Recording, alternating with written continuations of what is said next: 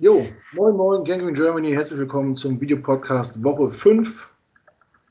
Zu Hause gegen die Arizona Cardinals, Kickoff Sonntag, 19 Uhr unserer Zeit. Äh, heute zwei altbekannte Gesichter dabei, Felix, hallo Felix.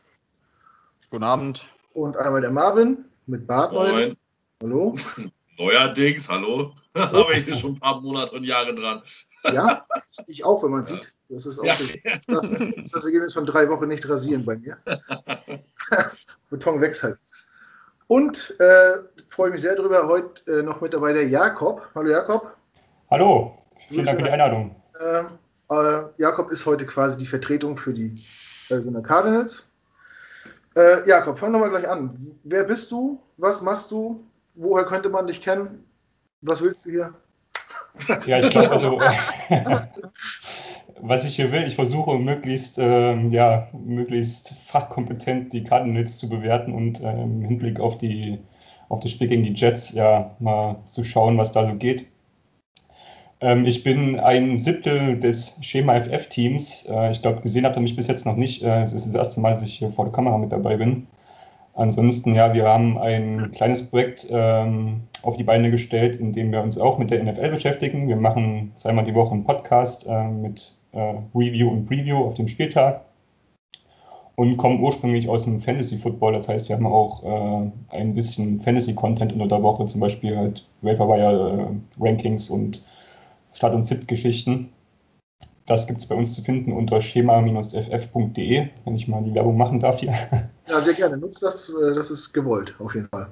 Genau, und letztes Jahr äh, haben der Max, den kennt ihr ja auch, äh, der ist ja ein Teil der Gang Queen bei euch, ähm, noch das Scout-Rad da auf die Beine gestellt, äh, wo wir uns dann in Richtung Draft mit den ganzen ja, Prospects beschäftigen und da ausführliche äh, ja, Spieler-Scouting-Berichte erstellen und uns angucken, was die Spieler drauf haben, wo sie hinpassen und so weiter. Genau, ja, so Sehr ein kurzer. Überblick. Schema FF, äh, wo findet man euren Podcast? Auf welchen Formaten kann man das? Überall, überall. Also Podcatcher, äh, Spotify, Apple sollte eigentlich überall zu finden sein. Ich höre es über Google Podcast, das wird oft vernachlässigt, aber auch da. Auch da gibt es das bestimmt. Ja, das- genau. Keiner, ich, ich, ich benutze gar nichts anderes. Gut, ja, sehr interessant auf jeden Fall. Genau, der Kontakt kam durch Max zustande. Max ist äh, Redaktionsmitglied bei uns seit ein paar Monaten, schreibt viel und ja, den werden wir irgendwann auch nochmal vor die Kamera ziehen. Ist nur noch eine Frage der Zeit. Ich habe gehört, er hat jetzt eine Webcam und jetzt irgendwann ist er fällig. Ich Gut, habe kommen nicht gedacht, dass ich eher hier bin als er. Das ist schon komisch, ne? naja, vielleicht ist es schüchtern. So gut kennen wir ihn auch noch nicht, aber wird schon. Gut, ähm, ja, fangen wir gleich an mit den Cardinals, äh, Jakob. Die Off-Season, Draft, Free Agency. Erzähl mal ein bisschen, wie, was ist da verlaufen? Was gab es da für, nen, äh, für nennenswerte Moves? Wie soll ich, wie soll Ja. Also an sich gab es eigentlich nur einen Move, würde ich mal so sagen, der alles so überschattet hat. Äh, der Trade von DeAndre Hopkins. Äh, und immer wenn ich jetzt auch noch dran denke, äh, ja, kommt ein breites Lächeln bei mir ins Gesicht. Äh, das war schon eine Hammer Neuigkeit damals. Ähm, und es kam eigentlich auch so aus dem Nichts, mehr oder weniger. Also ich habe damit nicht gerechnet, dass jetzt so, so ein Trade gemacht wird und dann zu dem Preis, also für einen Second-Round-Pick quasi. Ja, und natürlich dann den, den tollen Vertrag von äh, DJ. Ja, Bill O'Brien hat jetzt die Quittung dafür bekommen wahrscheinlich. Äh, Ja, Ähm. waren ja auch ein paar andere noch. ja, auch noch andere Trades, genau, aber das war wahrscheinlich dann so ein bisschen der Tropfen auf den heißen Stein oder der das dann das Fass dann zum Überlaufen gebracht hat. Ja, also die Erwartung natürlich dann mit diesem Trade war natürlich dann auch sehr hoch. Ähm, einen, oder wenn so den besten Wide Receiver dann im, im Spiel äh, zu holen und äh, zusammen mit den ganzen anderen Talenten in der Offense, vor allem dann halt mit Kyler Murray noch dann zusammenzustecken, das hat natürlich ja, Erwartungen geschürt, äh, geschürt und auch ja, einen ordentlichen Hype generiert, würde ich sagen. Ansonsten war die Free Agency, glaube ich, relativ ruhig. Also der nennenswerteste Zugang, den wir noch hatten, war Devon Kennard von den Lions, der auch relativ oder sehr ordentlich spielt bisher. Ähm, Linebacker. Ansonsten so die Free Agency, ja, unser Center ist gegangen. Aber in der Cardinals O-Line kann man sich natürlich fragen, ob das jetzt so ein großer Verlust ist oder war. Äh, ja, von daher, also das Thema, das Thema Hopkins hat natürlich schon hat die Offseason bestimmt. Ja, in der Tat. Du sagst es, äh, wenn du daran denkst, hast du ein Lächeln im Gesicht. Ich denke, alle äh, 30 andere Teams in der Liga werden die Hände über den Kopf zusammenschlagen, immer noch. Das waren wahrscheinlich alle gemacht, das den Trade. Ne? Das Ach, Miami nicht, glaube ich. das war wie ein Erdbeben. Äh, Marvin, wie hast du den Trade damals wahrgenommen? Äh, ich habe das erst nicht wirklich realisiert, weil ich gar nicht wusste, weil ich dachte, ja gut, äh, Trade, okay, äh, warum? Ähm, ich meine, man kennt ja von den äh, Texans so ein bisschen komische Moves, aber das war, da war dann doch einer der komischen Moves und äh, wenn man dann die Kompensation dazu gelesen hat, da hat man nur den Kopf geschüttelt. Also, ich meine, für die äh, Cardinals hat es mich gefreut. Ich habe mich natürlich mal wieder gefragt, warum die Jets es nicht gemacht haben. Ob jetzt Steve Keim da irgendwie so eine geheime Leitung zu Bill O'Brien hat. Ob die Texans wirklich, also, ne, wir haben ja auch spekuliert. Normalerweise würde ein Team, wenn man einen Spieler weggeben will, weil er sagt, ganz ehrlich, ich will dem jetzt nicht den Vertrag geben, den er jetzt vielleicht äh, im Team gefordert hat, äh, äh weggeben, dann verhandle ich ja. So, und ich kann mir bei weitem nicht vorstellen, dass keiner mehr geboten hat oder hätte als ein Second-Round-Pick und ein Fourth und noch ein David Johnson. Äh, und dann haben sie noch einen vierten zurückbekommen. Ähm, weiß ich nicht, also der Trade ist an sich total komisch. Also, äh, also erstmal, dass man halt seinen besten Receiver weggibt. Ich meine, er hatte zwar noch, hatte ja noch drei Jahre Vertrag. Ja, er will Kohle, aber ganz ehrlich, dem Typ bezahlt du auch die Kohle. Also, so ein, es gibt, glaube ich, wenige Spieler, die fordern können, was sie wollen, wo du einfach sagst, hier, füll am besten selbst aus. Äh, und äh, die Hop äh, ist halt einer dieser Spieler. Also, wenn man einen Quarterback hat wie Deshaun Watson, der ja maßgeblich Talent hat und äh, äh, nicht nur noch ein Talent ist, sondern auch eigentlich ein guter Quarterback ist, meiner Meinung nach, äh, den musst, kannst du ja nicht so eine Waffe wegnehmen. Also das ist äh, ja super für Kyler Murray, der äh, hat sich wahrscheinlich, äh, freut sich wahrscheinlich jeden, genauso wie Jakob, jeden Tag aufs Neue, dass er den hat. sieht man ja an den Zahlen. Äh, Hopkins hat in vier Spielen fast schon 400 Yards, also es fehlen nur zwei ja, äh, ich glaube, die Jets haben äh, alle zusammen vielleicht 400 Yards im Receiving. Das ist, spiegelt halt die, die Diskrepanz wieder. Äh, traurig eigentlich, dass wir jetzt gegen den spielen müssen, weil ich äh, befürchte, die werden es auseinandernehmen. Aber schön für die Cardinals. Äh, wie gesagt, verstehen kann man den Trade nicht, äh, aber so passiert es. Vielleicht haben wir ja dann ja auch mal irgendwann mal Glück.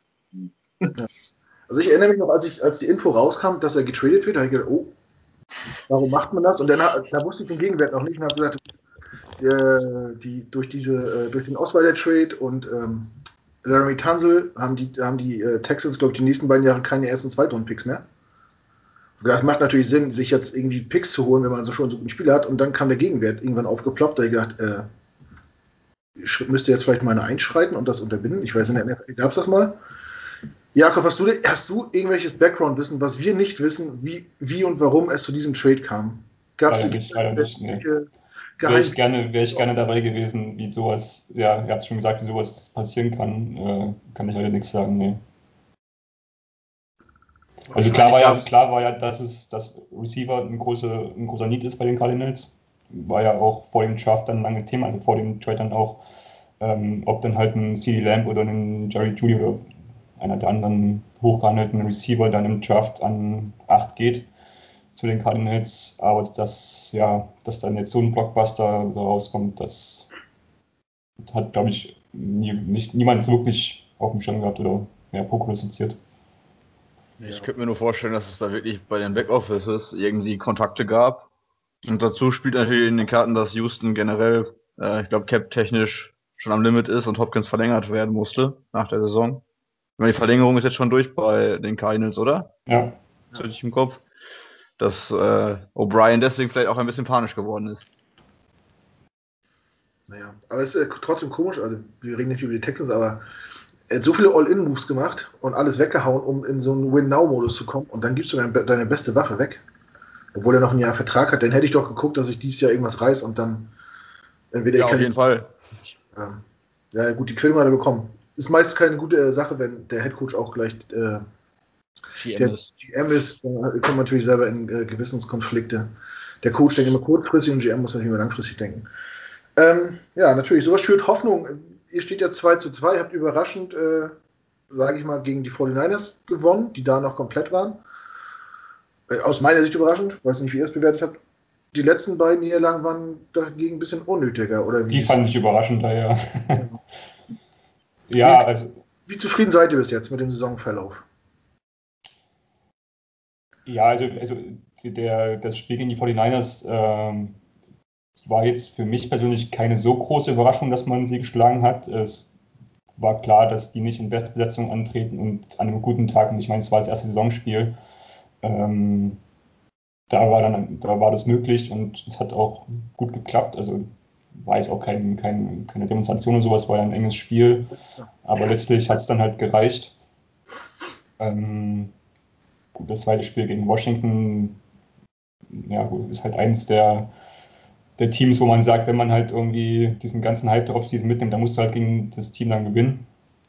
Und dann kam jetzt halt Detroit und, und Carolina. Und die beiden Spiele, da kommt man schon ein bisschen ins Krübeln, was man da dann gesehen hat. Äh, gegen Carolina war die Defense noch ganz okay. Da hatte halt äh, Kyler Murray einen richtig äh, schlechten Tag mit drei Interceptions, hätten noch mindestens eine mehr sein können wahrscheinlich. Äh, und ja, jetzt gegen, gegen Carolina, da kann man irgendwie so ein paar Sachen zum Vorschein, die man durch die ersten beiden Spiele wahrscheinlich schon wieder ein bisschen, die dann so den Hintergrund gerückt sind, wo man gedacht hat, ja, so schlimm ist es ja gar nicht, zum Beispiel in der Defense, ne, äh, das, das passt schon irgendwie so. Äh, aber ja, dann hat man halt beim Teddy Bridgewater irgendwie die Saisonbestleistung ermöglicht und äh, regelmäßig, also Miss Tackles ohne Ende und ähm, Bust Coverage ist auch wieder, wie man es aus dem letzten Jahr kannte. Ähm, von daher ähm, sind die Gefühle jetzt so gerade ein bisschen gemischt. Äh, die Tendenz, oder ja, die Tendenz zeigt eher nach unten irgendwie. Ähm, da können wir vielleicht auch noch ein bisschen drauf eingehen später, was jetzt so genau hakt. Ähm, aber prinzipiell so die, die Gefühlslage ist gerade ein bisschen gedrückt. Der Hype war groß, auch gerade nach den beiden Spielen hat man sich halt schon gefolgt, so ja, könnte dann nach den Jets auch 5-0 stehen und dann mal gucken. Äh, und ich hatte auch, äh, war natürlich so ein bisschen bold, aber ich hatte Kyler Murray als MVP-Kandidaten auf dem Zettel. Ähm, davon ist jetzt gerade nicht mehr so viel übrig. Äh, ja, das als kurze Einschätzung zur Gefühlslage momentan. Kann ja noch kommen mit dem MVP. Die Saison ist ja noch lang. Ja. ähm, aber, aber, da kommen die Jets zur richtigen Zeit als Aufbaugegner, Jakob. Ich sehe, deine Stimmung ist sehr getrübt, du bist sehr traurig. Richtiger Zeitpunkt, jetzt gegen die Jets zu spielen, das kann ich dir sagen. Montag sieht wieder anders aus. Ja, genau. Da hast du wieder. Wenn du, Jakob, wenn du vor der Saison äh, einen Rekord getippt, tippen hättest sollen, wie hätte der ausgesehen ungefähr? Ähm, das kann ich sogar nachgucken. Das haben wir gemacht im Schema FF. Äh, muss ich kurz raussuchen. Aber ich glaube, es war 9-7 oder 10-6, also war auf jeden Fall ein bisschen besser als letztes Jahr. Und ich hatte die Cardinals auch als ein Wildcard-Team ähm, getippt, da es ja dieses Jahr noch ein Team mehr gibt als die letzten äh, Jahre ähm, und die NFC West halt unglaublich stark ist. Das war noch vor den, das war noch vor den ganzen 49er-Verletzungen. Ähm, habe ich so gedacht, dass das dritte Team auf jeden Fall aus der NFC West kommen wird und da ich meine Cardinals natürlich nicht auf den letzten Platz tippe, äh, waren das dann die Cardinals genau. Okay. Felix, äh, 9-7, 10-6, hättest du die Cardinals vor der Saison auch so eingeschätzt? Ich persönlich nicht. Einfach weil, wie gesagt, die äh, Division halt sowas von stark ist. Mit den ganzen Verletzungen von den 49ers, jetzt muss man das natürlich neu bewerten. Ähm, da sehe ich die Cardinals da schon äh, ja, auf einem besseren Weg, wenn da alle fit bleiben. Ähm, für mich ist das eigentlich von Anfang an eigentlich die, offen, äh, die offenste ähm, Division gewesen, aber halt auch die anspruchsvollste. Äh, die Rams scheinen jetzt den richtigen Weg wieder gefunden zu haben, vor allem offensiv. Ähm, die machen guten Eindruck. Gegen Buffalo hätten sie das Spiel fast noch gedreht. Ja, die Seahawks spielen unglaublich gut, seitdem Russell Wilson da äh, macht, mal auch wirklich passen darf. Ich glaube, äh, die MVP-Diskussion wird dieses Jahr über ihn gehen. Vor allem, wenn er so weitermacht. Ähm, ja, aber sonst äh, natürlich die Cardinals, vor allem jetzt äh, mittelfristige Zukunft, haben einen jungen, guten Kern und äh, sind, glaube ich, eines der spannendsten äh, NFL-Franchise-Projekte, die es momentan in der NFL gibt. Ähm, wobei, ich glaube, da kommen wir halt auch ein bisschen noch mehr zu, vor allem in den letzten beiden Spielen, die Offense doch ein bisschen in Stocken geraten ist, was man, womit man so nicht gerechnet hätte. Glaube ich, so als Fan und auch als Außenbetrachter. Ich hätte auch gedacht, wenn man sich so die Receiver anguckt, auch hinter Hopkins, hätte ich nicht gedacht, dass nach vier Spieltagen Andy Isabella an zwei steht, was die Receiving Yards angeht. Der bestimmt talentiert ist, das war, glaube ich, ein Drittrunden-Pick letztes Jahr, also ein Zweitrunden-Pick. Bin mir gerade nicht ganz sicher. Ähm, aber von Christian Kirk hat man, glaube ich, da ein bisschen mehr erwartet, könnte ich mir vorstellen. Und ähm, ja, auch was das Run-Game angeht. Ich meine, Arizona ist auch Kyler Murray zurzeit äh, der Lead-Rusher quasi, was die Statistiken angeht. Ja. Ähm, Drake spielt, meine ich, unter einen Tender für ein Jahr noch. Mhm. Ähm, und da kann man jetzt fast schon mal den Bogen zu den Jets schlagen. Es gab ja bei uns immer dieses Free from, Gay, äh, from Gays und da zeigen die Spieler dann, dass sie doch Superspieler sind. Ähm, Drake ist letzte Saison zum Ende der Trade Deadline, glaube ich, schon fast zu Arizona gekommen aus Miami. Ja, es müsste so Woche 8 oder so gewesen sein. Ja. 7, 8 so. Und hat da äh, ja auf jeden Fall eine gute zweite Saisonhälfte gespielt. Ähm, und jetzt ist halt die Frage, wie seht ihr ihn? Seht ihr ihn als zukünftigen Leadback oder äh, ja, ist es mehr so der ja, Change of Pace Back quasi? Weil momentan tut er sich ja eher schwer, was man zumindest so mitbekommt. Ja, also was man jetzt gerade sieht, dass, also man hat es ja schon letztes Jahr gesehen in der zweiten Hälfte, ne, wie, wie es funktionieren kann, wie es aussehen kann. Und jetzt gerade hakt es halt irgendwie. Und ich weiß nicht, ob das jetzt nur an Track liegt. Er sieht nicht mehr ganz so explosiv aus wie letztes Jahr. Aber halt auch das Playcalling oder überhaupt das Coaching ist halt momentan anders und wird auch ein Grund sein, warum halt Drake nicht produzieren kann oder nicht produziert. Ähm, aus Cardinals Sicht fände ich es Wahnsinn, wenn man jetzt Drake einen Vertrag gibt. Man, man hat es ja letztes Jahr, oder ich weiß gar nicht, wann der Vertrag für David Johnson gemacht wurde, vor drei, vier Jahren irgendwie so, hat man ja gesehen, was das für, ja, was das für Folgen haben kann.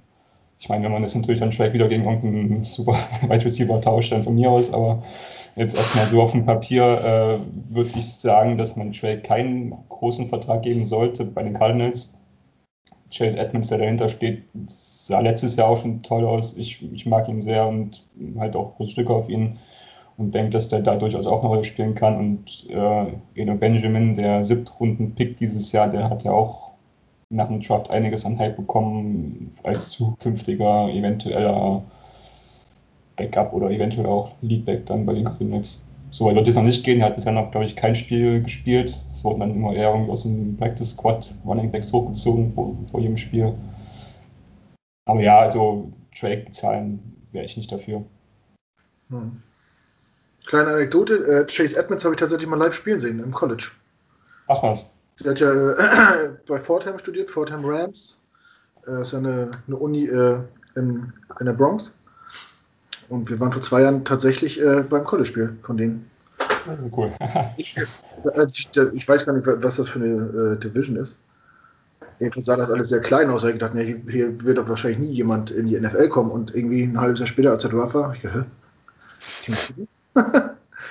war witzig. Ja, ähm, kommen wir weiter zum Spiel. Ich will nicht abschweifen. Ähm, Marvin, Stärken und Schwächen der Arizona Cardinals.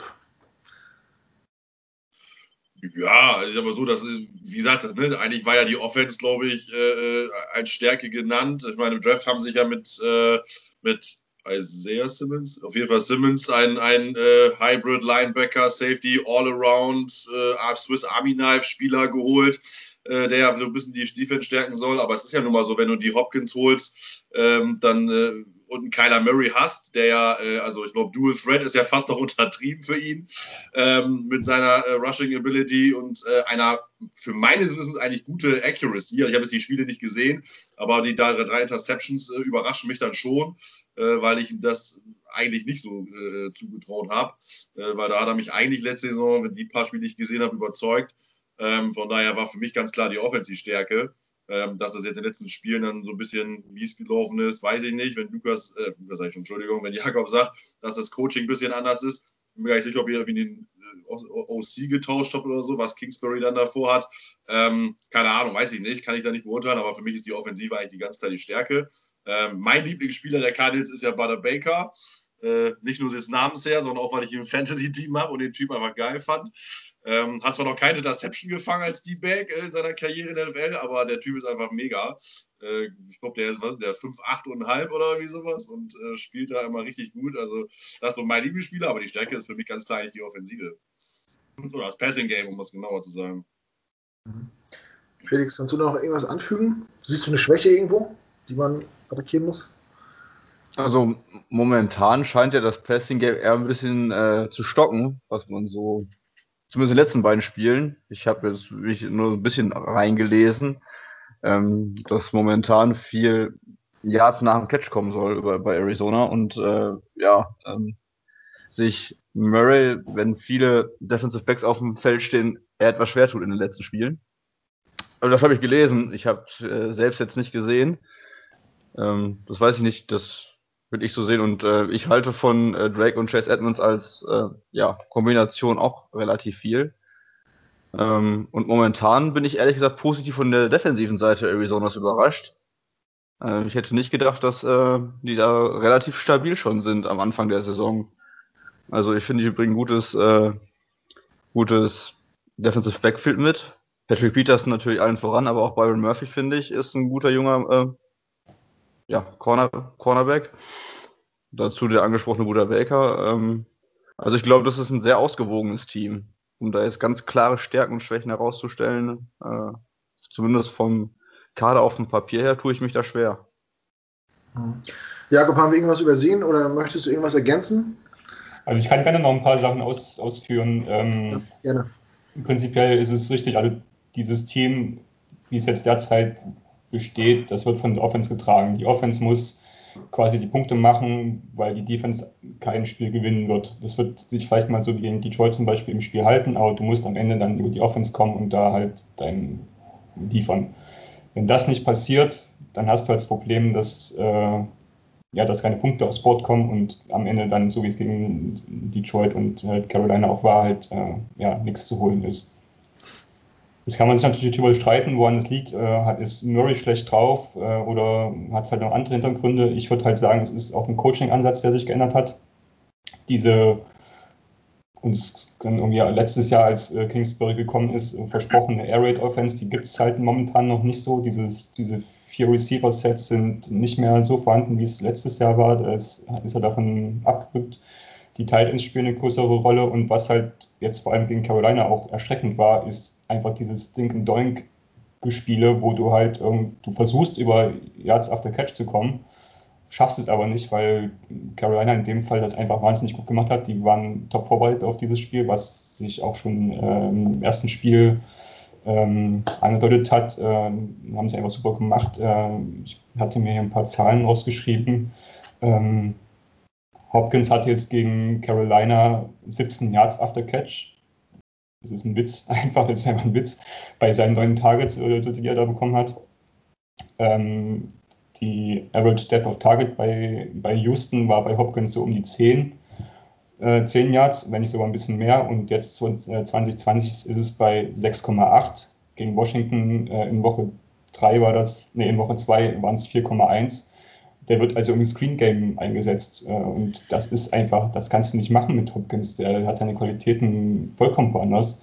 Prinzipiell oder prinzipiell auch die ganzen anderen Receiver, das sind explosive Spieler, die kannst du vertikal einsetzen, machst es aber jetzt gerade irgendwie nicht. Und das ist irgendwie ein extrem krasser Punkt, der mich momentan noch stört, dass Marvin hat es gesagt, Kyler Murray ist einer der besseren äh, ja, Deep äh, Deep Throw Quarterbacks, also die, die halt auf die einfach einen tollen Touch haben, die auf die Distanz gut treffen. Aber wenn du das halt überhaupt nicht einsetzt, äh, dieses Mittel, dann hast du halt, schneidest du dich einfach in deine Offense und deine Möglichkeiten. Äh, ja, gegen Carolina waren, hat er sechs Bälle, die weiter als 10 Yards geflogen sind, versucht von seinen um die 20 äh, Passing Attempts. Also das, das kann nicht das Ziel sein. Da muss sich Kingsbury irgendwie ändern. Da muss irgendwie ein bisschen, da muss das Run-Game muss wieder effektiver werden, dass du halt dann über das Passing-Game wieder bessere Mittel findest. Aber so wie das jetzt äh, die ersten vier Spiele gelaufen ist, wie gesagt, das hat sich halt in, bei den 49ers angedeutet. Da war es halt das erste Saisonspiel, die 49ers waren darauf nicht vorbereitet und jetzt muss es aber nach dem vierten Spieltag wurde es geknackt, die Formel, jetzt muss es halt irgendwie Anpassung geben. Das Gute ist, ich traue das zu, dass äh, Kingsbury das kann, dass er adaptieren kann. Das hat er letztes Jahr auch schon gezeigt. Wie gesagt, zum Beginn der Saison wurden viele vier Receiver-Sets gespielt. Das hat nicht funktioniert, also hat das irgendwie, ja, hat er sich angepasst dahingehend und das traue ich ihm auch jetzt zu, dass er es kann. Aber es muss halt passieren. Genau, und in der Defensive, ähm, der Schritt vom letzten Jahr, das war ja katastrophal letztes Jahr, der konnte nur ein bisschen nach oben gehen. Das Problem ist so ein bisschen, dass jetzt, es war vor allem gegen Carolina äh, sichtbar, dass er keine, keine Anpassung im Spiel gemacht hat. Also die, die Offense von Carolina kam ins Rollen und dann gab es keine Gegenwehr von den Cardinals. Ne? Man muss zur Verteidigung sagen, dass die, die Safeties waren, also wir haben quasi ohne Safeties gespielt, das war glaube ich Nummer 4, 5 und 6 Safeties, die gespielt haben, wo der Baker war nicht dabei und auch Jalen Thomas, Thompson, Jalen Thompson, glaube ich. Äh, ja, also eine kleine Entschuldigung, aber generell die, die Defense ist immer noch eine der schlechteren der Liga, auch wenn sie halt die ersten Spiele gut aussah. Ähm, ja. Und was man generell auch noch sagen kann zum Thema Coaching, also jetzt geht die Leistung gegen Carolina in der Defense war wirklich richtig schlecht und dann sitzt ein Isaiah Simmons, dein, acht, äh, dein ja, 8 Overall Pick, sitzt auf der Bank, der hat generell irgendwie 10 Snaps pro Spiel bisher gespielt was ja per se erstmal okay ist, wenn du sagst, ja, da muss ich in seine neue Rolle erstmal gewöhnen und erstmal ja, NFL-Luft schnuppern. Aber bei so einer Leistung setzt du ihn immer noch draußen und versuchst nicht mal irgendwie da ihn reinzu, reinzubringen. Weiß nicht, also irgendwie fehlt mir da ein bisschen, ein bisschen die, die Expertise im Coaching und Karl Benz Joseph als DC, der ist ja eigentlich seit Mitte der letzten Saison schon angezählt. Mhm. Und was überhaupt was generell fehlt, ist der Pass Rush. Gegen Carolina gab es drei QB-Hits. Momentan sind wir das achtschlechteste Team bei QB-Pressures. Äh, also selbst Chandler Jones momentan ist noch äh, weit hinter, seiner, hinter seinen Möglichkeiten zurück. Das kann aber nach dem Spiel am äh, Sonntag auch anders aussehen. ja. Ähm, kann es sein, dass, äh, dass Kyler Murray äh, der Druck ein bisschen viel wird, dass der nicht mehr so befreit aufspielt wie letzte Saison? Ist das vielleicht ein, ein Grund für die jetzige Situation? Das also könnte durchaus, durchaus sein. Ich fand es halt beeindruckend gegen die 49ers, wie gut die Chemie zwischen ihm und Hopkins schon aussah. Also das hätte ich persönlich damit nicht gerechnet, dass das sofort so klickt macht, aber halt irgendwie 15 Tage oder 16 Tage, dass das war in Woche 1, das war schon beeindruckend und da hat ja Hopkins auch, ich weiß gar nicht, ob das ein Career Game für ihn war in Sachen Receiving Yards oder so. Äh, das sah auf jeden Fall schon richtig gut aus. Von daher würde ich jetzt sagen, es muss nicht, also es ist nicht unbedingt der Druck, weil man hat schon gesehen, dass irgendwie die Chemie ist da, auch äh, ohne diese die Off-Season. Ich könnte aber mir vorstellen, dass bei Kyler so ein bisschen auch so dieses, dieses Tagesform-Ding mit drin ist. Ne? Also jetzt gegen Carolina hat er zum Beispiel im ersten Drive, ähm, ich glaube, es war der dritte Play oder sowas, einen weit offenen Receiver übersehen oder nicht getroffen, besser gesagt. Und äh, wenn dir sowas halt am Anfang des Spiels passiert, dann hast du vielleicht auch dann irgendwie, ist dann bei dir mental irgendwie ein bisschen blockiert oder sowas, und dann kommst du halt nicht mehr in deinen Flow rein. Das könnte ich mir vorstellen, dass es bei Kyler so, so ist, ne? dass er so das braucht quasi die Stabilität von Anfang an. Äh, auf den Druck würde ich es jetzt nicht schieben, zumal das eigentlich dir als First Overall Pick nicht passieren darf, dass du dann am Druck scheiterst.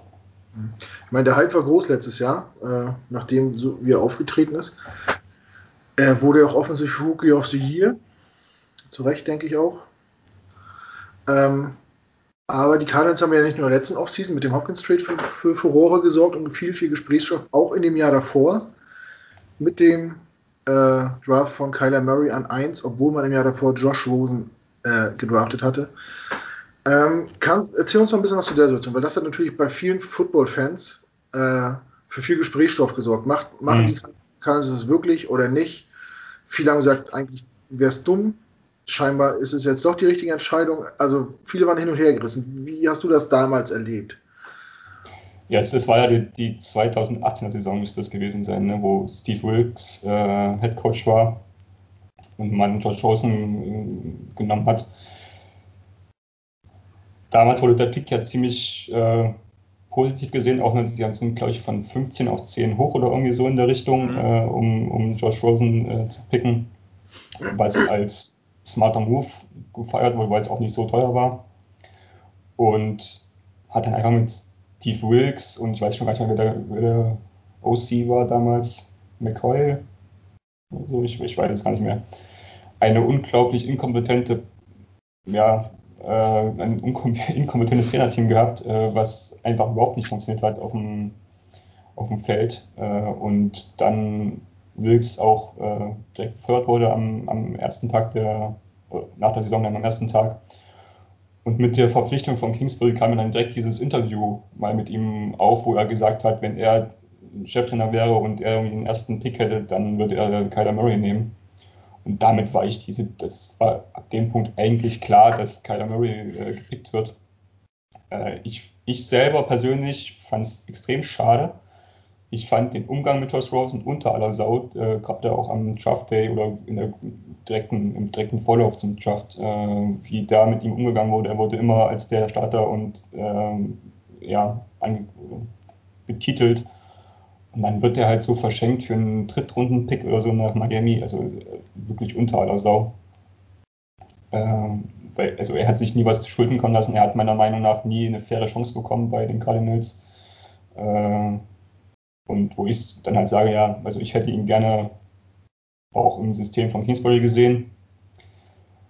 Klar, jetzt die erste Saison von Murray, die sah richtig stark aus, aber man muss auch hier erstmal abwarten, wie sich das entwickelt. Es kann natürlich auch noch ein Schuss nach hinten äh, werden und vielleicht lernt jetzt Rosen bei Tom Brady so viel, dass er dann irgendwann da auch übernehmen wird. Also ja, kurz gesagt, also ich, ich fand es schade, wie mit Rosen umgegangen wurde. Klar, er hat nicht die Leistung gebracht, ähm, aber ich finde, man hätte ihm auch noch ein bisschen Zeit geben können.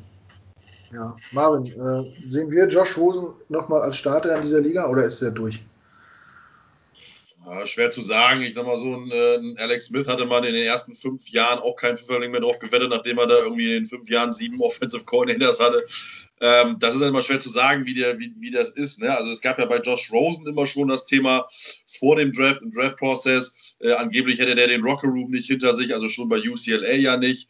Ähm, und ist irgendwie ein arroganter Typ und was ich was alles. Ähm, das weiß man halt alles nicht, wie er ist. Ne? Wenn er jetzt äh, bei Arizona vielleicht auch so vielleicht ein bisschen aufgetreten ist, ähm, dann ist es immer eine Schwierigkeit, wenn er wirklich selber merkt, okay, ich muss vielleicht auch einfach nochmal was lernen, weil mir noch bestimmte Punkte fehlen. Ähm, Gerade jetzt mit Tom Brady bei den Buccaneers, also wenn er es da nicht lernt, dann nie.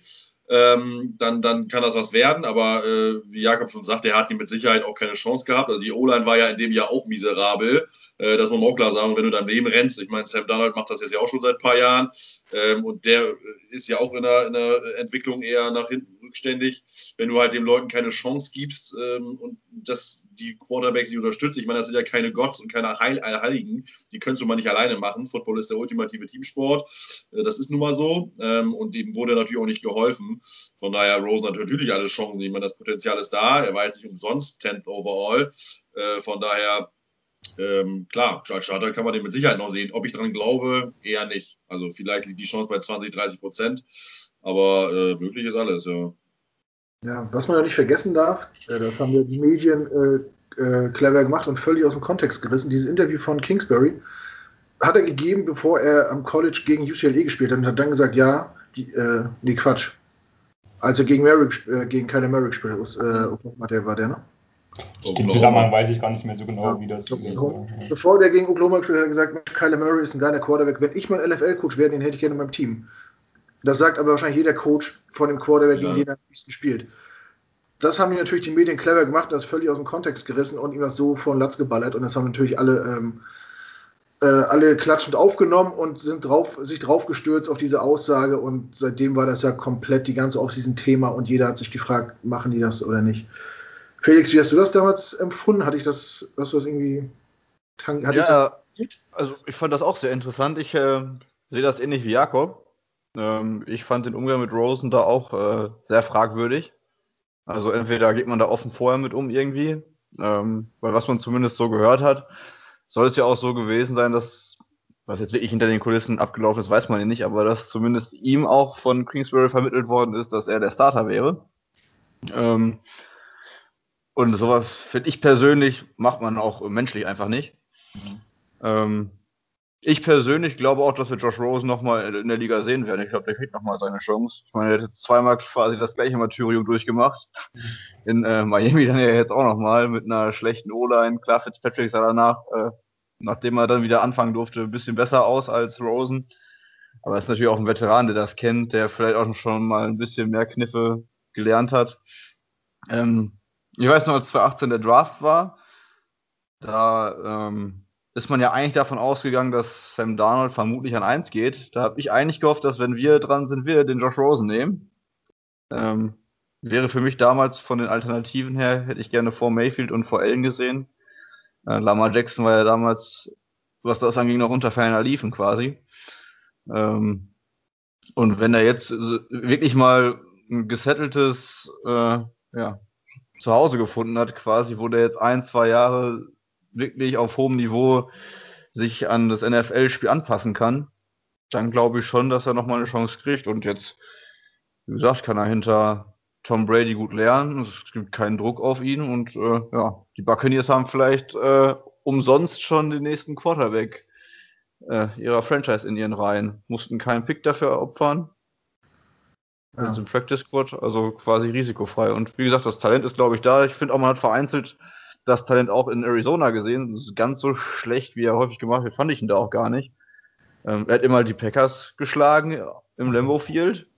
Da habe ich auch noch diesen Pass vor Augen, wo er nach außen raus scrambled und dann zu, ich meine, Fitzgerald wäre es gewesen, den Ball anbringt, so ein Diving Catch auf Höhe der Grasnarbe.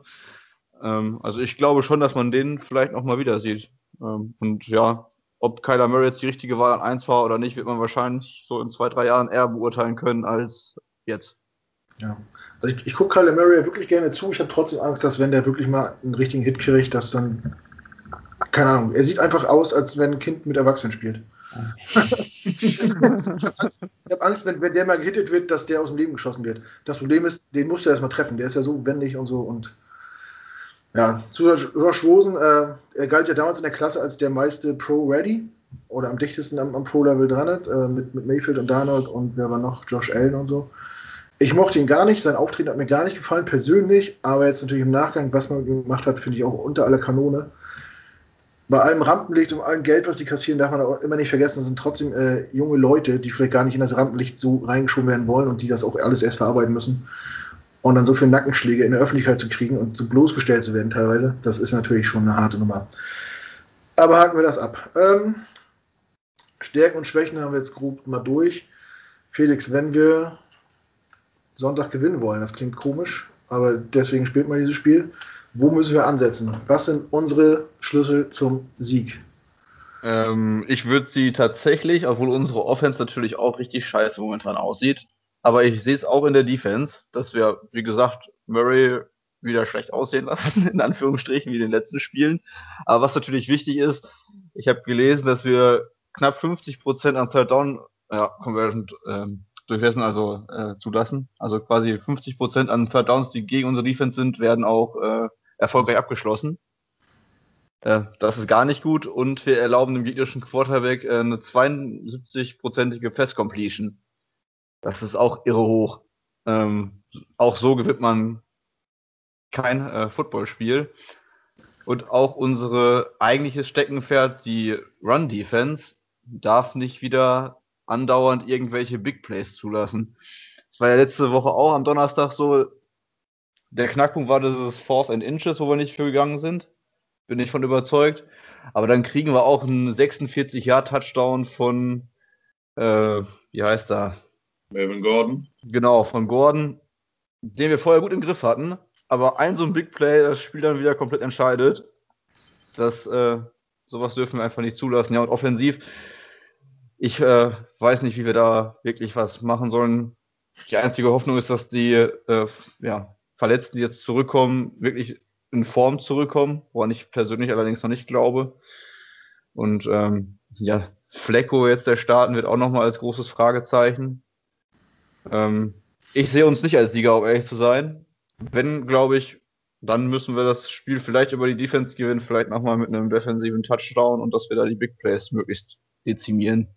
Das ist, glaube ich, das, ähm, wo unsere größte Chance liegt, weil ich nicht glaube, dass unsere Offense realistisch gesehen äh, das Spiel offen halten kann. Du sprichst es an. Wer es noch nicht weiß, heute, weiß nicht, eine Stunde vor dem Podcast hat, haben die Jets bekannt gegeben, dass Joe Flecko am Sonntag starten wird. Und ein Freudeschrei ging äh, durchs Deutschland. ähm, ich weiß nicht, was ich davon halten soll. Ich, erstmal Gruß an Kevin, der hat mir nämlich vor der Saison gesagt, dass Flecko ab Woche 5 spielt. das, Hätte da mal drauf gewettet. Das ist keine Fähigkeit, ja.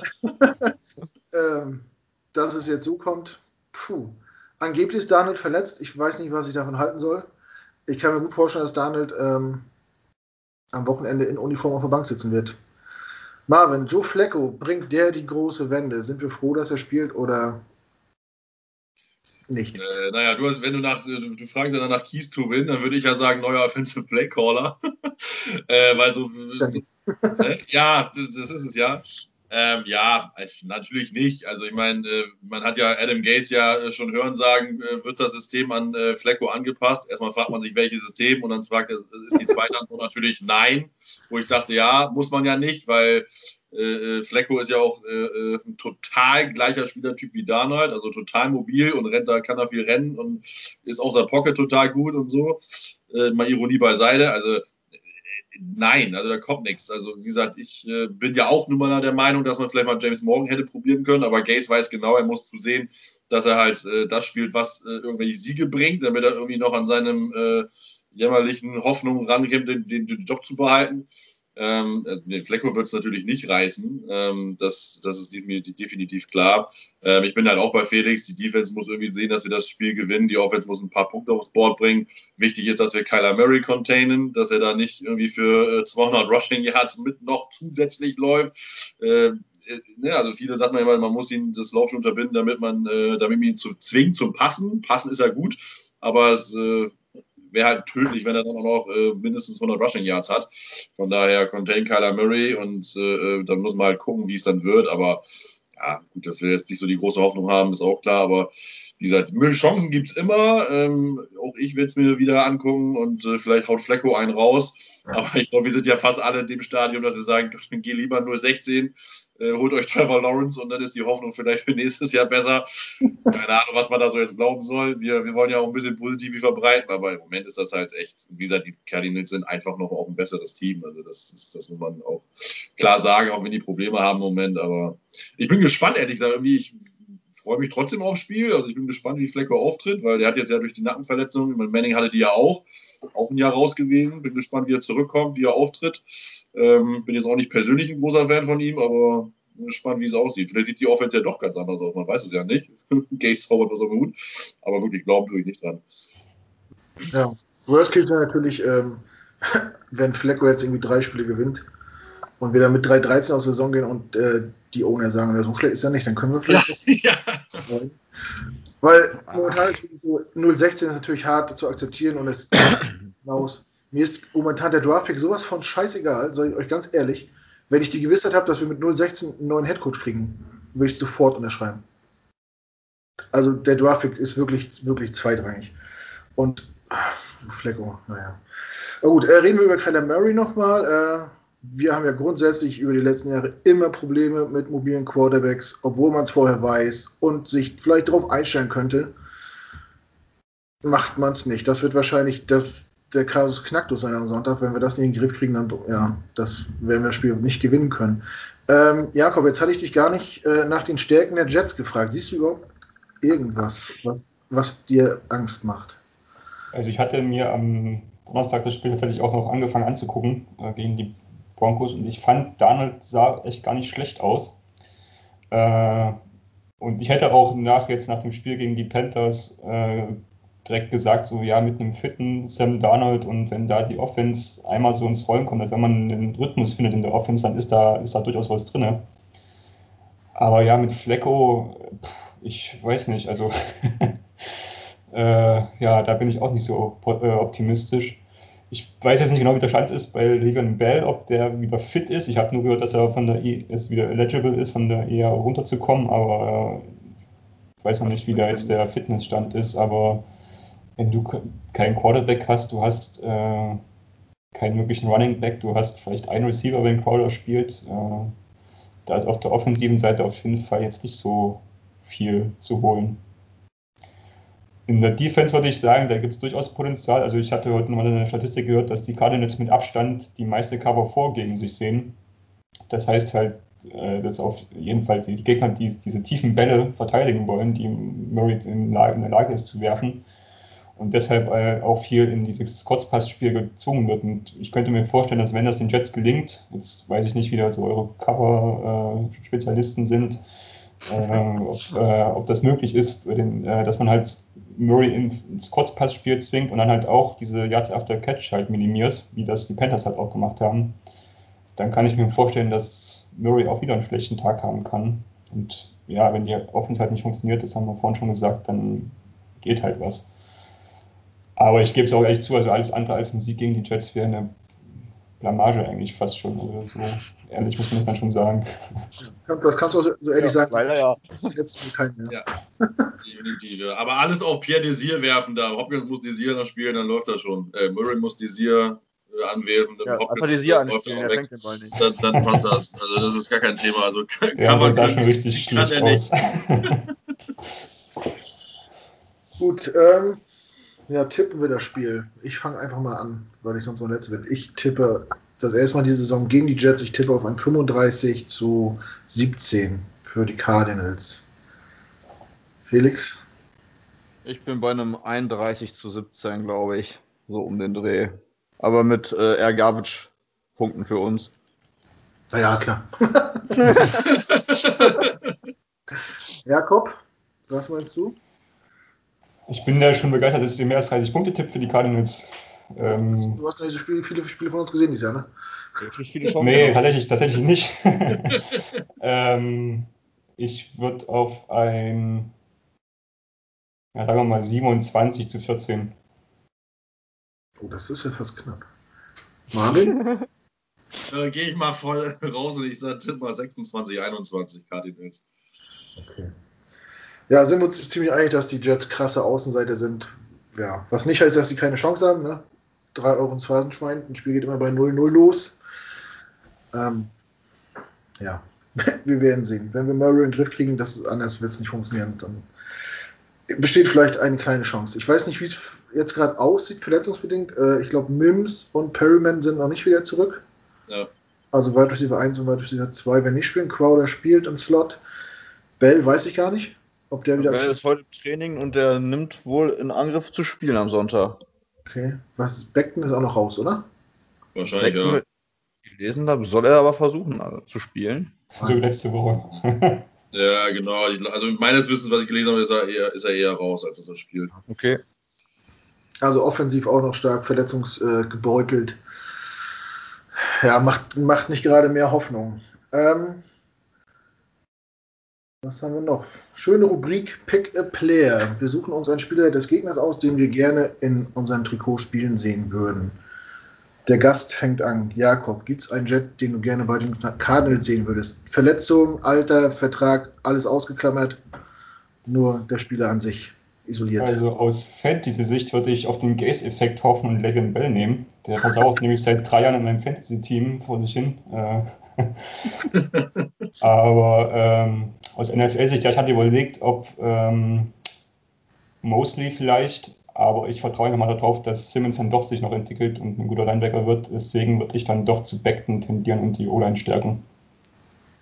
Gute Wahl. Also das ist, muss man nochmal sagen, äh, für einen Rookie spielt er extrem gut. Viel, viel besser, als viele Experten gedacht haben. Äh, die meinten ja, das Material ist da, aber ist halt noch nicht fertig, aber bis jetzt äh, ist er auf jeden Fall ein Lichtblick und äh, wir scheinen endlich mal einen Treffer gelandet zu haben im Draft. Ähm, Marvin, welchen Cardinal hättest du denn? Darf ich als erstes auswählen? Sehr gut. Ja, es gibt für mich zwei klare Spieler, die uns helfen würden, und das ist äh, Hopkins und, und Chandler Jones. Und da für mich Wide Receiver, die ein größere Need noch ist, äh, ist es für mich Hopkins natürlich. Ne? Sofort. Also den schiebe ich, den fahre ich auch hier nach Deutschland. Also über den Teich, mit der Karre, übers Wasser äh, und äh, werde das Wasser teilen oder so. Also das, äh, wenn wir den hätten, oh, träumen darf man ja noch.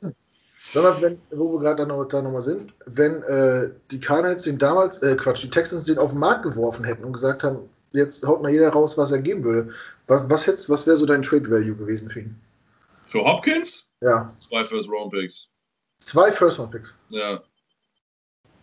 Er ist einfach für mich, das ist natürlich eine Sache, ne? Weil ich meine, wenn du überlegst, dass die Seahawks für Jamal Adams, ein Safety, ja, äh, der zwar geil ist, aber äh, äh, zwei First Round Pick gegeben für Hopkins, würde ich, hätte ich locker zwei First Round Pick gegeben. Definitiv. Er ist einfach ein Difference Maker und du brauchst halt solche Leute. Und er fängt ja auch alles. Also, das, ne, also klar, ja, man hat auch mal ein schlechtes Spiel, aber er fängt ja auch alles. Das ist es ja. Und der ist einfach mega gut. Also ich hätte das, ich meine, das ist die Frage, ob man sowas dann äh, äh am Ende dann doch macht als GM, wenn man dann in der Position ist. Äh, das ist immer so eine Sache. Aber so aus als äh, Couch-GM hätte ich äh, definitiv zwei First Round Picks gegeben. Ja. ja ich glaube, dass so die, auch die Range, die meisten so im Kopf hatten, ja. Umso erschreckender ist es immer noch vor Augen hält, was da damals passiert ist im Frühjahr. Ey. Ja. Äh, also ich, ich kann es immer noch nicht nachvollziehen, dass die NFL da nicht eingeschritten ist und gesagt haben, halt, wir machen einen Drogentest bei allen und dann ja. so ein Commissioner-Veto oder so. Die NBA macht, die NBA macht das ja. Chris genau. Paul hätte ja zu den Lakers gehen oder Clip, nee, Lakers gehen sollen oder haben sie die eingeschritten, ja. Ja. Okay. ja. Felix, was ja, ich, dein ich, will, ich nehme jetzt anders als Hopkins, obwohl ich an Setzstelle trotzdem keine First, äh, zwei First Round Picks für Hopkins ausgegeben hätte. ähm, ich finde als, als an Setzstelle jetzt nicht. Ich finde, man muss auch immer so die betrachten, welches Team jetzt dafür äh, tradet. Ich meine, wir werden ja mit Hopkins jetzt trotzdem in naher Zukunft kein Super Bowl-Contender. Dafür hatten wir einfach äh, anders äh, wo auch zu viele Schwächen. Und ich finde, das muss man halt auch immer berücksichtigen, wenn man dann das nächste und das übernächste Jahr keinen First-Round-Pick hat und wir brauchten halt, oder wir brauchen immer noch auf diversen Positionen Verstärkung, damit wir so weit sind, dass wir darum spielen können. Dann, wie alt ist Hopkins? 27? Ich glaube, der ist 28 geworden jetzt. Oder 28. Ja. Dann kommt er halt gerade dann in die Phase, wo es für den Wide Receiver wieder schwierig wird, wenn wir dann in, dem, in der Range wären, um äh, wirklich Contender zu sein. Und das musst du halt als GM auch irgendwo dann noch mit auf dem Zettel haben.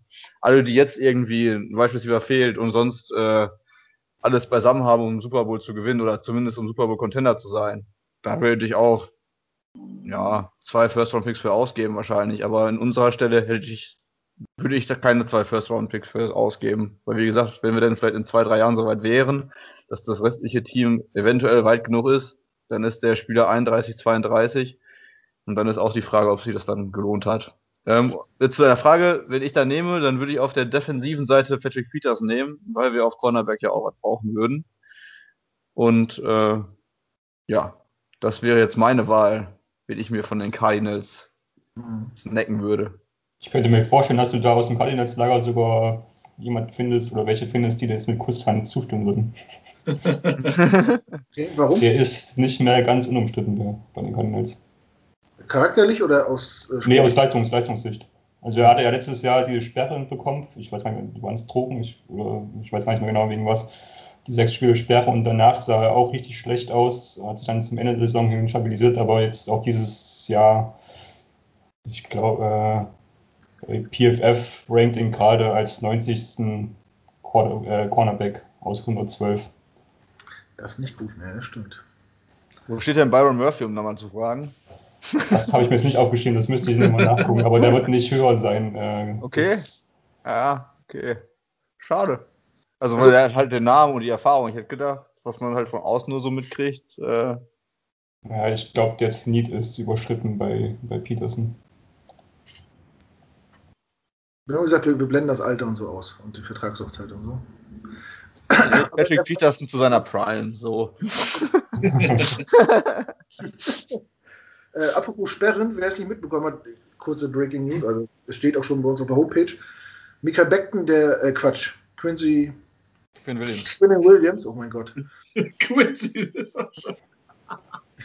Quinn Williams, ja. der ja äh, irgendwie vom Dreivierteljahr mit seiner Waffe, die bei ihm zu Hause zugelassen ist, die er auch haben darf, zu Hause, wo er herkommt, durch den New Yorker Flughafen gelaufen ist und äh, in der Personenkontrolle dann äh, aufgegriffen wurde. Äh, das Verfahren ist fallen gelassen worden. Was? ja, es ja. wird äh, Das ist offiziell, es, gibt, es wird keine Strafe geben. Keine Ahnung. Wahrscheinlich wegen Corona oder so. Von NFL-Seite, ne? Oder nicht? Nee, nee, vom, vom Gerichtsseite. Ja. Ach so. Und ich denke, Ja. dann dürfte von der NFL eigentlich auch nichts kommen, obwohl Roger Genau. Goodell macht ja auch sich die Welt, wie sie ihm gefällt. Ähm, ja. Aber wie, ich weiß gar nicht, Felix, warum du sagst, wir sind weit vom Super Bowl weg. Ich erinnere an die 49ers. die haben genau eine Offseason gebraucht, um von Pick Number One im Super Bowl zu sein. Pick 2. Pick Pick zwei. Also, so, so viel dazu. Und ja, dass sie in dem einen Jahr so schlecht waren, lag natürlich auch viel daran, dass ihr eigentlicher Starting Quarterback sich dann das Kreuzband gerissen hat und sie dann mit CJ Beathard und Nick Mullins gespielt haben, wo man jetzt am Montag auch gesehen hat, äh, dass das quasi gegen die Eagles den Sieg gekostet hat, was Mullins da fabriziert hat mit seinen drei Turnovern. Ähm, Ja, klar. Aber dann können wir auch sagen, wir müssen mit dem Rookie spielen und könnten jetzt quasi mit dem Super Bowl MVP auflaufen. Dann sind wir auch äh, Contender. Ja, ich, ich, ich glaube, so schnell geht's bei uns leider nicht. Aber da müsste auch auf der Coaching-Seite zu viel passieren. Ja, stimmt, das kam ja bei den Vorlagen auch dazu. Ähm, ja, ich würde nehmen von den Cardinals äh, Larry Fitzgerald. Der ist zwar uralt, aber ich liebe diesen Typen. Der spielt schon so lange Football, wie ich mich für Football interessiere. Der war schon, der war, da war der schon einfach schon da. Da war der schon Äh, alt. Alt, ja. Und äh, unabhängig von seiner sportlichen Leistung, ich finde einfach, das ist so ein akkurater Sportsmann. Der macht kein Theater, der hat mit keinem Streit, der spuckt nicht auf den Rasen, der macht einen Touchdown und gibt, macht da kein Theater, gibt einfach den, den, äh, den Ball an den Ref und läuft wieder zurück äh, an, die, an die Linie. Geiler Typ. Ich, war- ich habe mich so ein bisschen in die Kanadier verliebt damals, als ähm, All or Nothing lief. Die erste Staffel All or Nothing hat mich richtig weggehauen. Klar, Hard Knocks kannte man so, aber All or Nothing war nochmal für mich eine ganz andere Liga, da hinter die Kulissen zu gucken.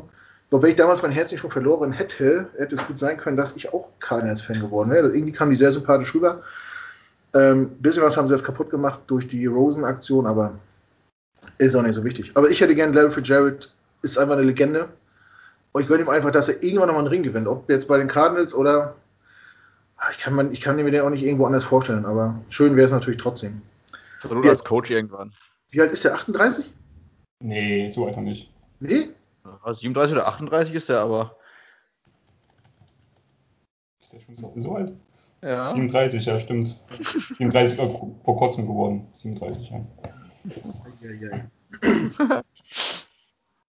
Aber lustig, dass du sagst, weil exakt so war es bei mir. Ich bin durch All or Nothing Cardinals-Fan geworden. Ja, die kam echt sympathisch rüber. Dann mit ihren, äh, mit ihren Quarterback-Challenges hier mit dem Ball in die Tonne werfen und wer verliert, muss im Elfenkostüm da zum Auswärtsspiel fahren. das Aber mit war, Carsten Palmer noch, ne? ja, ja. ja. Ja, ja, stimmt. Ja, es war ja die 2015-Saison, wo die so richtig Ja. krass gespielt haben, dann Mhm. Farmer sich verletzt hat und die Playoffs dann halt gar nichts mehr ging. Ja, das stimmt. Das war sehr bitter. Das war wirklich eine, eine starke Saison. In der Wüste, ja gut.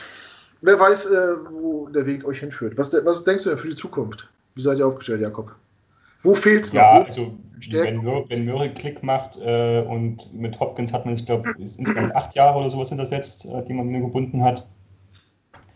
Äh, da ist auf jeden Fall Acht erstmal Jahre? so.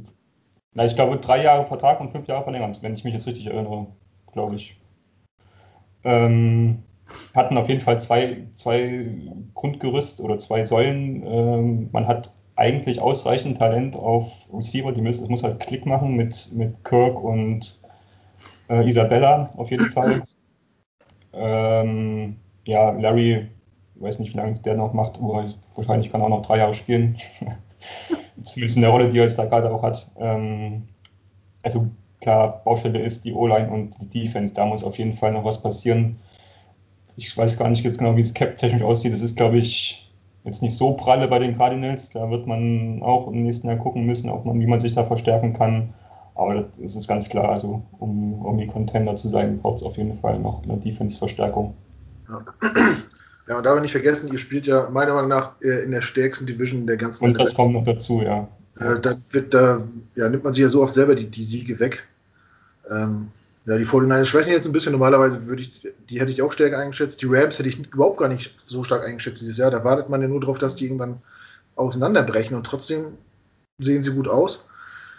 Das ist schon hart. Und allgemein ist die NFC ja auch äh, sehr gut bestückt dieses Ja. Jahr. ähm, außer die NFC East.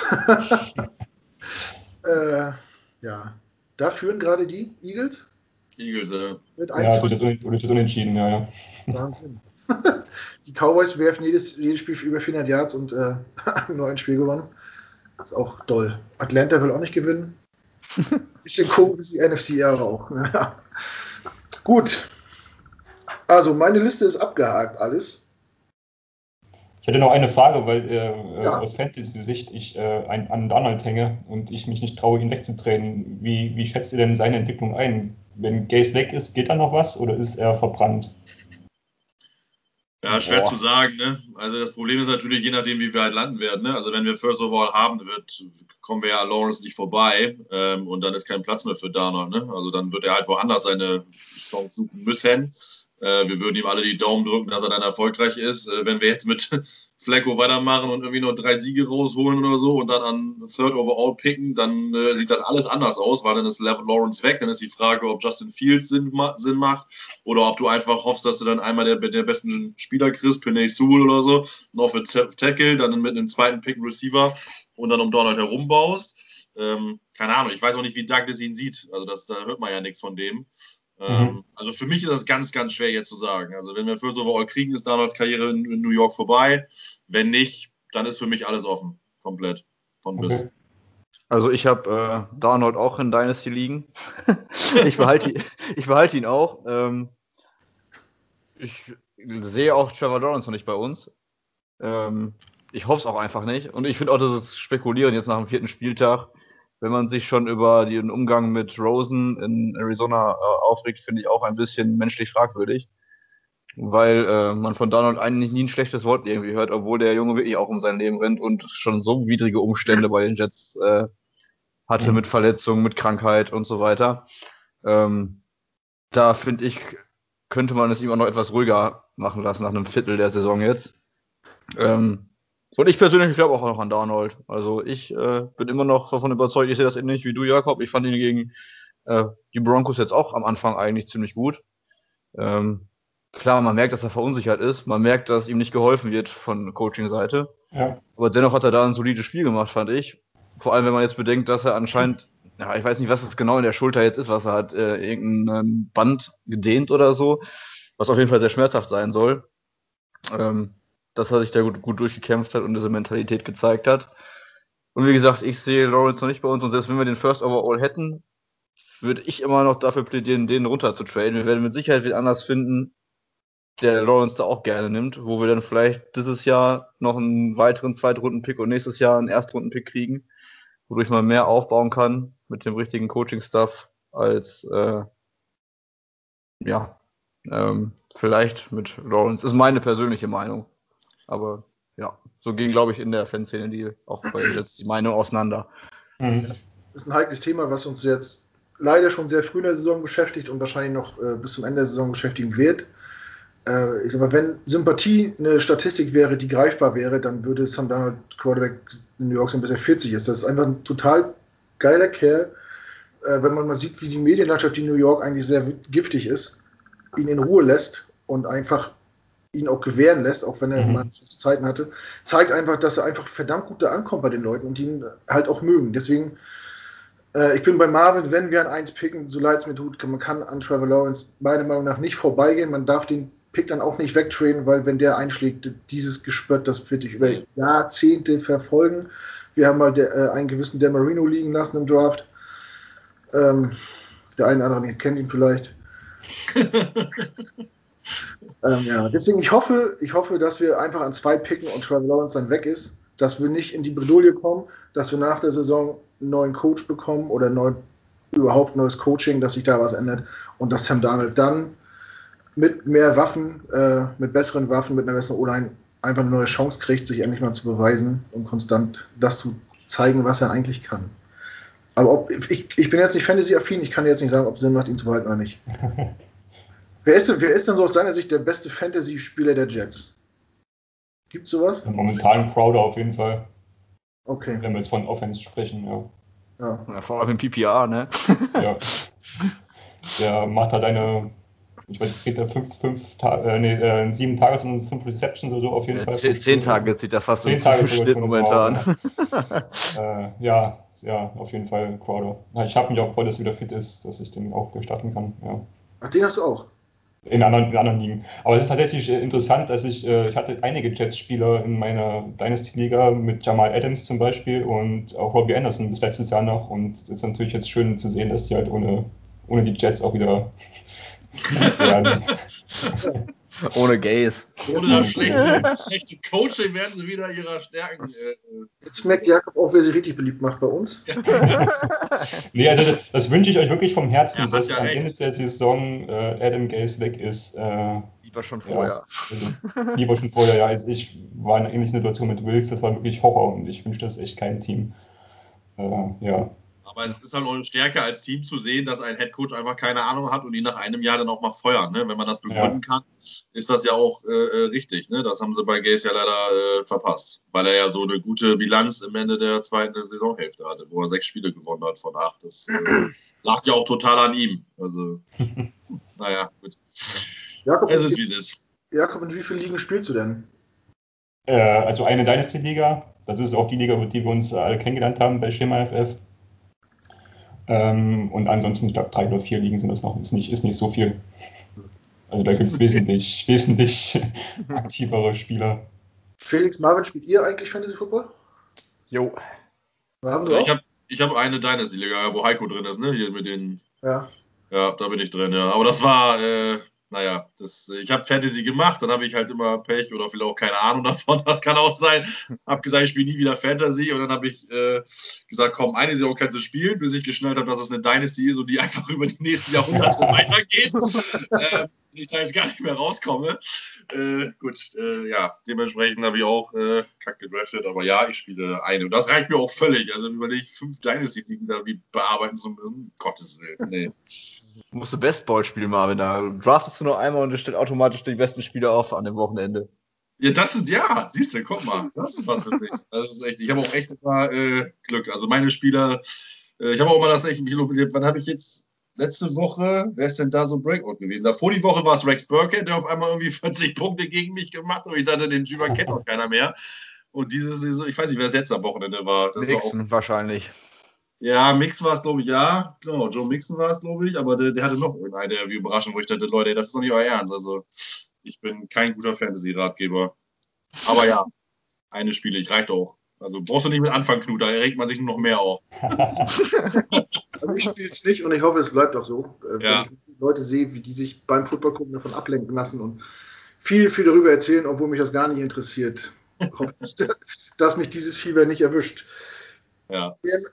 Wer, noch kein Fantasy-Spiel das gerne machen will oder es spielt und keine Ahnung hat, ist bei den Jungs von Schema FF ganz gut aufgehoben, glaube ich. Guckt da Gerne mal vorbeigucken, ja. Wir versuchen. Tipps zu geben.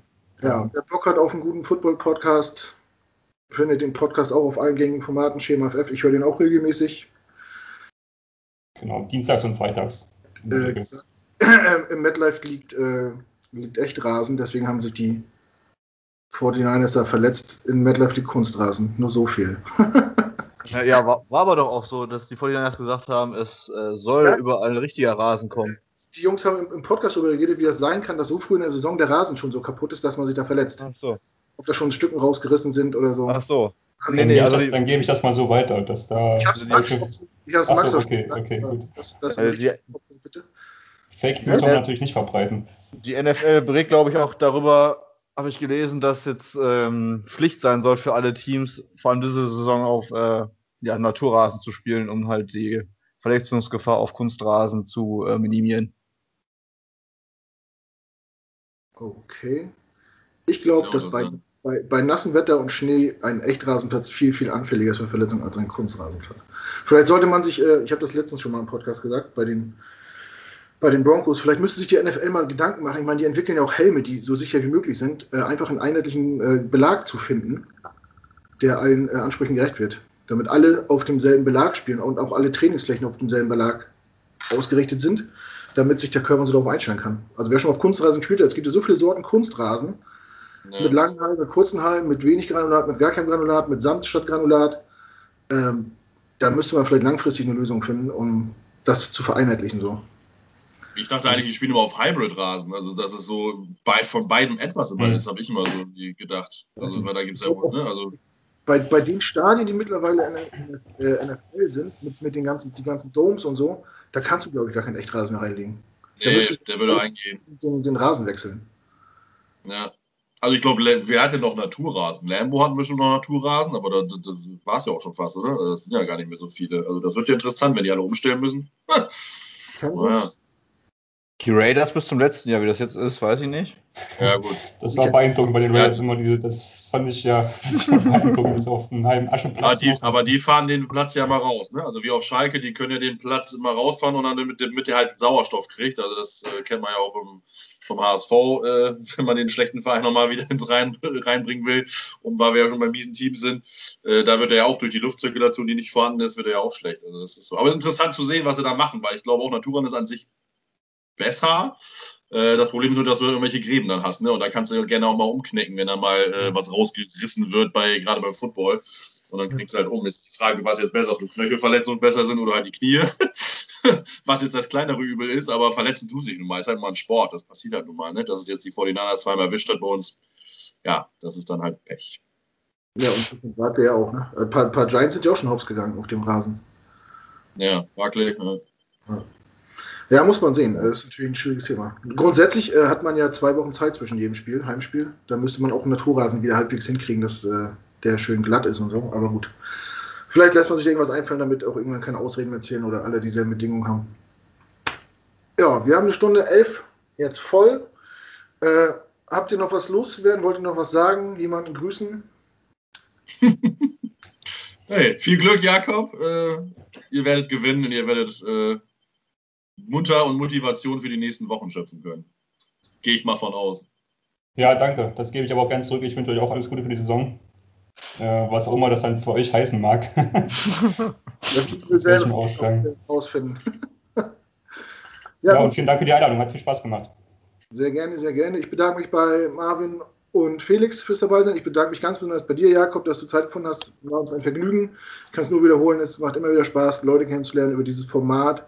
Macht uns das auch einfacher, weil wir uns nicht so vorbereiten müssen, weil wir jemanden haben, der sich auskennt.